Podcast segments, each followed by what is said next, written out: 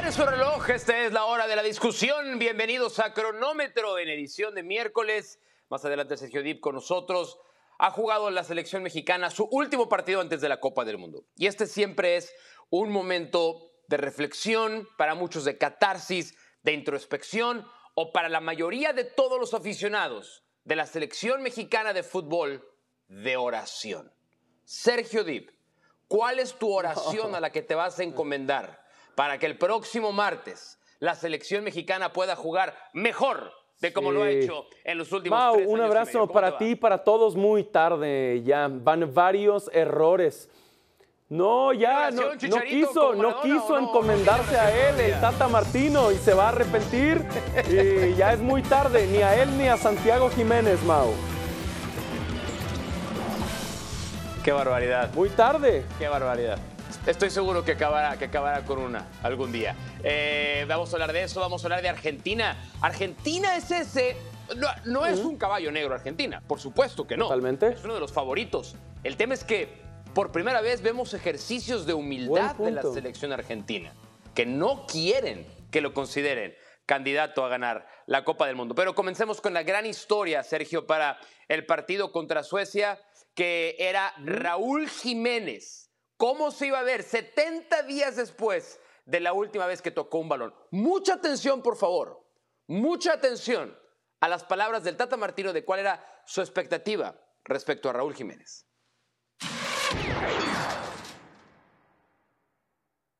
No puedo hacer un análisis de Raúl en materia futbolística porque lo que más me interesaba era que él complete 45 minutos de la misma manera que había hecho 25 minutos de fútbol en la semana.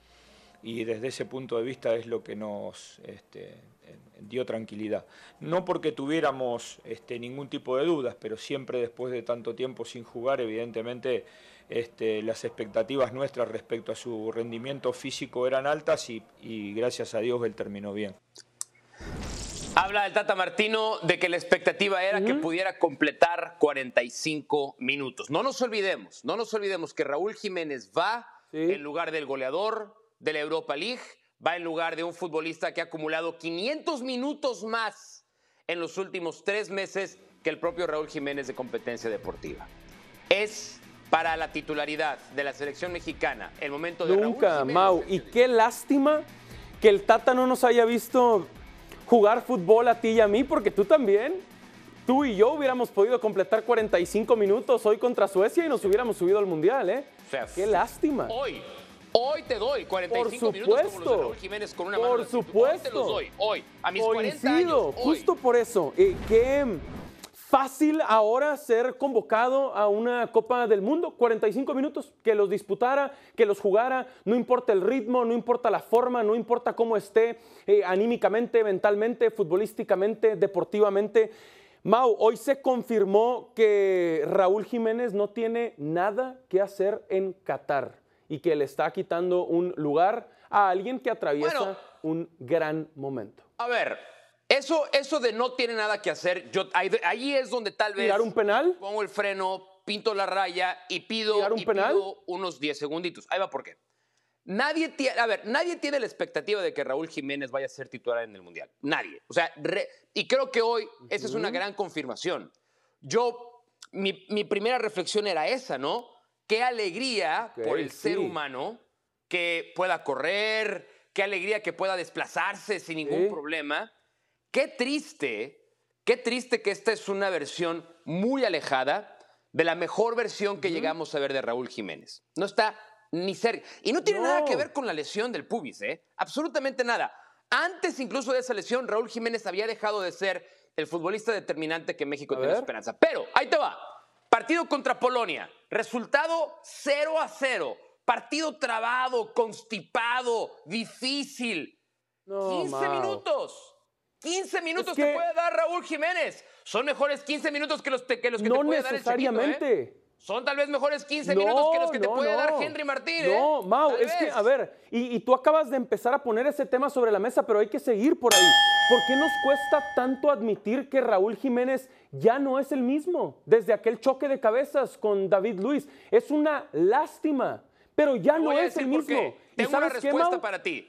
¿Y ¿Y sabes qué? Tengo una Ya no va a ser ti. el mismo. Porque no hay. Pero ahí te va por qué nos aferramos. Ahí te va por qué nos aferramos. Y recuerden que Juan Gabriel se los dijo antes que nadie. No te aferres. No te aferres a un imposible. Ya no te hagas ni me hagas más daño. No, no, no. Pero me desvié. Me desvié por esto. Porque no hay nadie más que pueda tomar su lugar. ¿Cómo? Si hubiera otro delantero Wow. que nos hiciera decir, que nos hiciera decir, ah, déjenlo descansar, que- pero no hay. El Tata- nos tenemos que aferrar dramáticamente al. Se está aferrando, Jiménez, por no, supuesto. es una necedad subir a Raúl al Mundial así como está. Que además, que además, Te voy a decir lo que le dije a. Toño Valle el otro día. A ver, a ver, a ver si con esta te, te puedo convencer. No es una necedad, es una necesidad, que es una palabra que yo inventé para combinar necedad y Mm. necesidad. Raúl Jiménez es una necesidad. entiendo el punto y para cerrar, no ha sido el mismo desde noviembre del 2020 en aquel choque de cabezas con David Luis y no va a ser el mismo ya. No, eso es cierto. Es una lástima, desafortunadamente, pero es cierto. Mau, hablemos de Alexis Vega, uno que sí está al 100% físicamente y futbolísticamente y hoy se notó. ¿Es hoy Alexis Vega, Mau, la mejor arma del Tri para ti? No, Ajá. es el Chucky Lozano. Alexis Vega probablemente sea la segunda mejor arma de la selección mexicana, pero la mejor tiene que ser el Chucky Lozano. Yo lo tengo ya muy claro. La selección mexicana de fútbol va a llegar tan lejos como la lleve Irving Lozano. Es claramente el mejor futbolista de México. Para mí, en términos de momento, en términos de momento, es mejor el momento de Alexis Vega que el del Chucky Lozano, sí, pero, pero, Irving está acostumbrado a jugar en otra Sí, categoría, entiendo. a otro nivel. El roce del día a día del Chucky Lozano es de, otro, es de otra categoría. Está hecho de otra tela, de otro material. Yo tengo, yo tengo fe y creo, eh, creo, por lo que he podido escuchar, que Alexis Vega no regresa a Chivas después del Mundial. Que un buen Mundial, Alexis Vega eh, agarre el vuelo de, de Doha y a lo mejor se quede en España. Sí. Y no regresa más Yo a Guadalajara. también. Pero, Claro, a ver. pero Sergio, el mejor de acuerdo. mexicano es el Chucky Lozano. Estoy de acuerdo. Alexis ha tenido oportunidades para irse, pero no se quiere ir a cualquier equipo ni a cualquier liga, etcétera. Lo que, lo que yo interpreto del gol del empate hoy, coincidiendo contigo, que es el Chucky en primer lugar, pero ahí a punto de alcanzarlo está para mí Alexis Vega y lo demuestra en el gol del empate. Tiene al Chucky a un costado y en lugar de cederle, para que defina Lozano, se tiene la confianza, se perfila, le pega y lo empata. ¿Sabes? Eso dice cómo se ve él. ¿Sabes cuál es la buena noticia? Es- eso es muy bueno, pero ahí te va cuál es la buena noticia.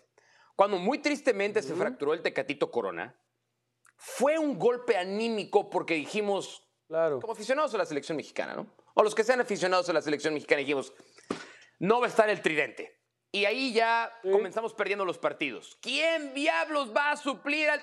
Pues no, no es tanto. No, no, claro. O sea, hoy realmente hay una diferencia de Y nivel entre Tecatito Alexis nunca ha y sido en Tecatito selección lo que es en sus clubes. No, no. También. Esa es la buena noticia. Esa es la Totalmente. buena noticia con de Alexis acuerdo Vega. con eso.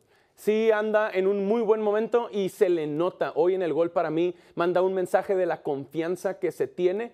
Eso, Sí, y cómo se siente rumbo al Mundial. Qué lástima, Mau, que por no tener a un punta en gran momento vayan a desperdiciar lo bien que andan el Chucky y Alexis Vega al parecer. ¿De acuerdo? Parece que van a desperdiciar bueno, tremendo ahí está. momento Vamos a darle, vamos a darle dos. a la derecha a Henry. A Henry o a Funes Mori es otro tema. A ver, Sí, ahí viene sí, la otra polémica. Ahí viene la otra polémica. Eh, hoy arranca como volante central titular Héctor Herrera. Lo había hecho en el partido contra Irak también. Y de acuerdo a Mauricio Imay, que está pegado a la selección mexicana de fútbol, que la sabe más que los reporteros que están con derechos adentro de la concentración de la selección mexicana de fútbol. El Tata Martino cree que para el partido contra Polonia conviene arrancar con Héctor Herrera en esa posición y dejar en la banca a Edson Ah. Álvarez. Eso sí parece una necedad, ¿estás de acuerdo? Ahí sí. no, Correcto. No, no una Ahí- necesidad. Ahí, no teniendo a. Edson, tomando en cuenta el momento que vive, que atraviesa en su club, el protagonismo que tiene en Holanda, yo iría con Edson Álvarez siempre. Hoy se ve bien Herrera con su experiencia y ese momento en el que le filtra la pelota a Alexis Vega, si solo nos quedamos con eso, está bien. Pero pienso que Edson, uno, también habría podido filtrar esa pelota y te ofrece más con su juventud. No lo sé. Con su juventud. A ver, Sí, te voy a hacer algunas preguntas. sí. Te voy a hacer algunas preguntas. Eh, en el México-Polonia, ¿qué equipo va a tener Muy más pelota? probablemente México, en mi cabeza. ¿En la tuya? México va a tener más la pelota, de acuerdo. Eh, también México. Eh, cuando se trata de un futbolista que es mejor lanzador, Sí, sí, mejor sí. habilitador, Herrera. mejor visión. Herrera, Herrera. ¿Quién es mejor, Herrera. Héctor Herrera o Edson Álvarez? En este partido tiene sentido poner a Herrera por encima de Edson Álvarez. Mm, Tiene sentido. Tiene sentido porque, porque si no, si no, tienes que poner a Héctor Herrera a jugar de interior, ida y vuelta. Ya vimos que hoy ese interior, ida y vuelta, físicamente no es tal vez la mejor idea para Héctor Herrera.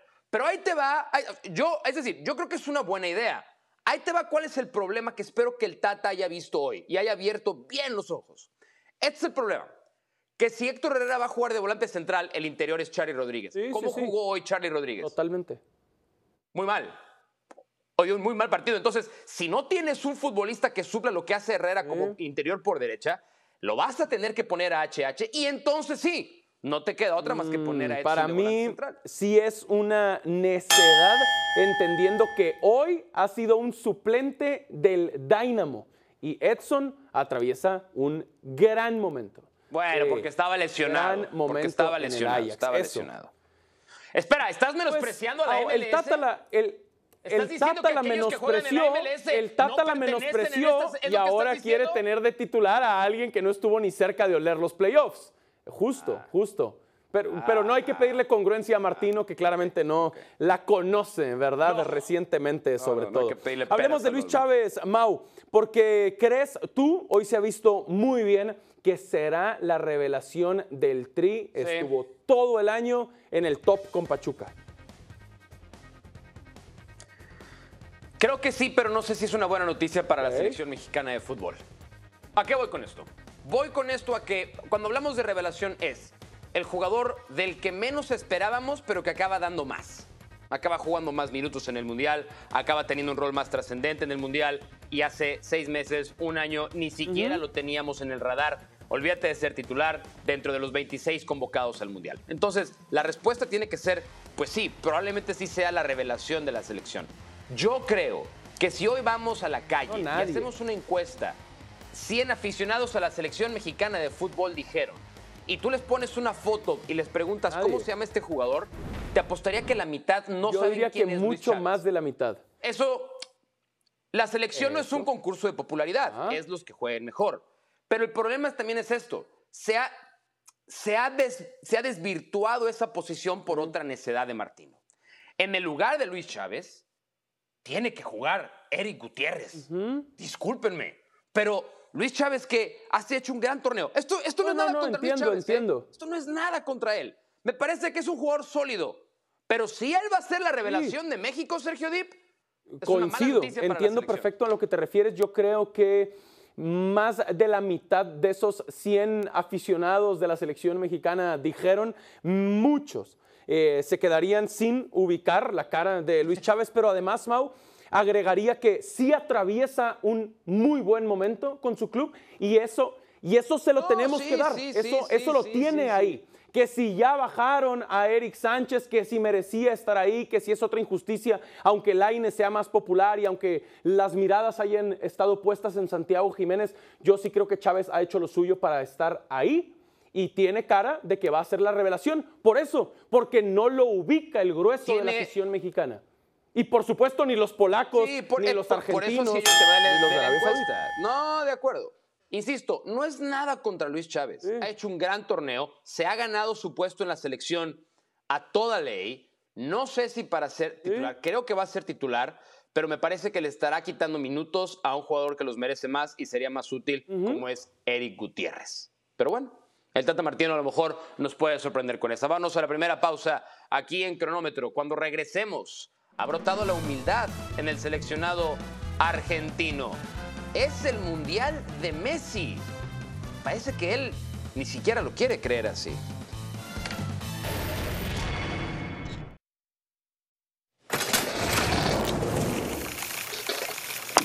Hemos hecho a lo largo de las últimas semanas una encuesta para conocer el 11 ideal de la Copa del Mundo, es decir, de las 32 selecciones que van, queremos conocer a los 11 mejores futbolistas, obviamente uno por posición. Por favor, Mau, a ver. A ver si estás contento con Courtois, Hakimi. Vamos, vamos a Ah. jugar 4-3-3. Courtois, Hakimi y Alfonso Davis, los laterales, que Alfonso Davis no juega de lateral en Canadá, pero bueno, es extremo. Van Dijk y Rudiger, los centrales. De contención, Sí. Casemiro. Ahora, la encuesta para interiores me parece que le hizo algún productor que ve NFL, no mucho fútbol. Porque ha puesto a De Jong y Kimmich, Sí. ¿no?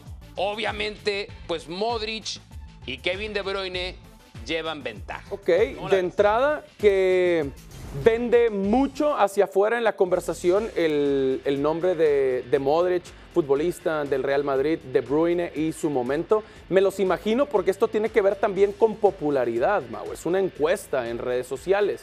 Y, y si Pues, influye en la conversación. ¿No está Luis Chávez ahí para ver la cara de No, la ya no, de Luis ya Chávez? no. No, ¿verdad? ya está no, pero si me encuesta, preguntas, no. creo que se va a sumar a nuestro once ideal. Modric, de esta encuesta, es el que creo que se va a llevar todos los votos. ¿Tú? Sí. Eh, yo creo que no hay ninguna duda que el mejor volante ofensivo, sí, parte como interior, es KDB. KDB hoy es uno de los tres mejores jugadores del mundo. Está en ese nivel, más allá de que para muchos está en este momento, ¿sabes? Cuando tu curva de rendimiento competitivo pues alcanza un pico, ¿no? Para muchos el de KDB ya está ahí, puede que comience el declive. El de Modric ya está ahí, pero no se nota, sigue jugando a un gran nivel. Yo saco, saco a Kimmich y saco a Frankie de Jong. Yo incluiría a Pedri en la conversación. Incluiría a Pedri en la conversación. Pero bueno, va a ser difícil que un Por chavo supuesto. como Pedri le quite lugar a Luka Modric. Eso, eso, eso es lo que yo creo. Y justo, además, en la conversación del balón de oro se lo dieron, rompió con esa hegemonía de Messi y de Cristiano, y eso se queda en la cabeza de los aficionados y los veo votando por Modric e incluyéndolo en nuestro equipo. Pero tu voto entonces no está, pero tú irías por Pedri. Tú irías por Pedri. O sea, mi número uno es KDB, Ajá. tranquilamente, o sea, caminando. Si tuviera que votar a un segundo por lo que creo que Sí. van a hacer en este mundial, yo incluiría a Pedri sobre Justo. Luka Modric. Ya veremos. Yo votaría por, yo votaría por Modric. Yo votaría por Modric. Sí, sí. Primero, tu primer Ahí va a estar. Y, y luego ya veremos qué sucede en el Mundial con De Bruyne. Ya por fin, ¿será o no será el Mundial? Híjole, una Ya pasó, ¿verdad? ya Pero sigue la conversación. la Hace Bélgica, tres mundiales que estamos platicando de la selección de Bélgica, correcto, correcto. Sí. Mau, Sí. ah, Eh, sí, Messi, por favor, tema. qué ganas, qué ganas, Messi. A ver, lo mejor que hemos visto de él, ¿lo crees? La era más dominante de Argentina desde que está Messi. Esta es la mejor versión de la selección. Pasa es que este es el quinto mundial de Messi. La selección del 2006 estaba lleno de, de- de viejo lobo de mar, pero, pero todavía en un, en un buen nivel. Era, era una selección. Esta era una selección con mucha más jerarquía. La selección del 2006 era una selección de mucha más jerarquía. ¿no? Todavía lo tenía Bondancieri, a Crespo. eh, Messi era apenas un futbolista que iniciaba en esa selección. Lo tenía Riquelme todavía. Eh, era, era una gran, Sí. gran selección. Sí, sí. Es decir, había, había Figuras, muchísimo, mucha personalidad. muchísimo- y esto es futbolísticamente lo voy a decir, ¿eh? Futbolísticamente, no me malinterpreten, por favor. Entiendo, entiendo. perro bravo Por supuesto. en la cancha. Después creo que no hubo buenas versiones, es verdad. Yo creo que esta es la más, esta es la de mejor pie. Esta es la más talentosa que ha tenido Messi alrededor. Me suyo. gusta eso. A mí, a ver, me queda esta incógnita de Scaloni y su falta de experiencia, su juventud. ¿Ha manejado muy bien al grupo? Por supuesto que sí. En eliminatorias y ganaron la Copa América. todo eso está perfecto. Como llegan al Mundial y son los grandes favoritos en su grupo y para mí top 3 de favoritos en la Copa del Mundo. Solo, pero, pero ¿qué va a pasar en el Mundial y con la presión? E, esa, esa para mí es la incógnita. Es, justo. Scaloni es la incógnita. A ver, la, de, la del 2018... La, del 2018 de, eh, tenía muchos problemas internos. Era una, era una selección que venía arrastrando problemas de AFA, habían cambiado de entrenador constantemente. Bueno, fuera de la que salió Gerardo Martino para, para, por, no haber ganado las, Copas, las Copas América. La de Sabela del 2014 era una selección que volaba y tenía a Messi en su mejor momento. Individualmente ese era el mejor momento de Messi. Y no la pudieron empujar. Eso. No la pudieron empujar nada más. Pero, pero creo que esta es una selección muy armónica también. Messi está muy a gusto. Muy bien, vamos a verlos. Están ahí, sin duda, en la conversación. Mau, cara a cara para terminar, ¿te parece? Venga. Eso es lo que ha dicho recientemente Neymar sobre la presencia en la Copa del Mundo y dice a veces bromeo con, con Leo sobre ganarle una final de Copa del Mundo. Eh, estaba revisando los cruces y sí se, ¿Sí? se puede dar. Es decir, si terminan ganando sus grupos, si terminan avanzando, eh, sí hay en el horizonte una final Brasil contra Argentina. Pero pensando en estos dos, ¿qué selección llega mejor? Esta pregunta es difícil, ¿eh? Y no nos queda mucho tiempo, así que vamos a optimizarlo. Brasil es el favorito todavía en Las Vegas para ganar el Mundial pagando más 350, pero Argentina después de las últimas lesiones de Francia ha tomado ya el segundo lugar. Ahí te va mi apuesta rápida tomando en cuenta el tiempo. Si me preguntas a quién prefiero tener en mi equipo por cómo llegan, a Messi. Pero ¿en qué selección preferiría yo estar? En la de Brasil. Mau, es decir, veo a Neymar mejor rodeado que a Messi. ¿Tú? Híjole, yo sigo inclinándome por Argentina. Este es un Messi extremadamente feliz en la selección. Y esta es una selección extremadamente feliz con Messi. Barak, que viene a continuación en Ahora Nunca con nosotros, insiste que hay jugadores argentinos importantes que no llegan en un buen nivel por sus clubes. Pero el argentino se transforma cuando se pone la camiseta de la selección. Es otro jugador. Muy parejos, ligeramente me voy a inclinar por Argentina y por Mau, un abrazo para ti y para todos. Nos esperamos en Ahora o Nunca en unos poquitos minutos.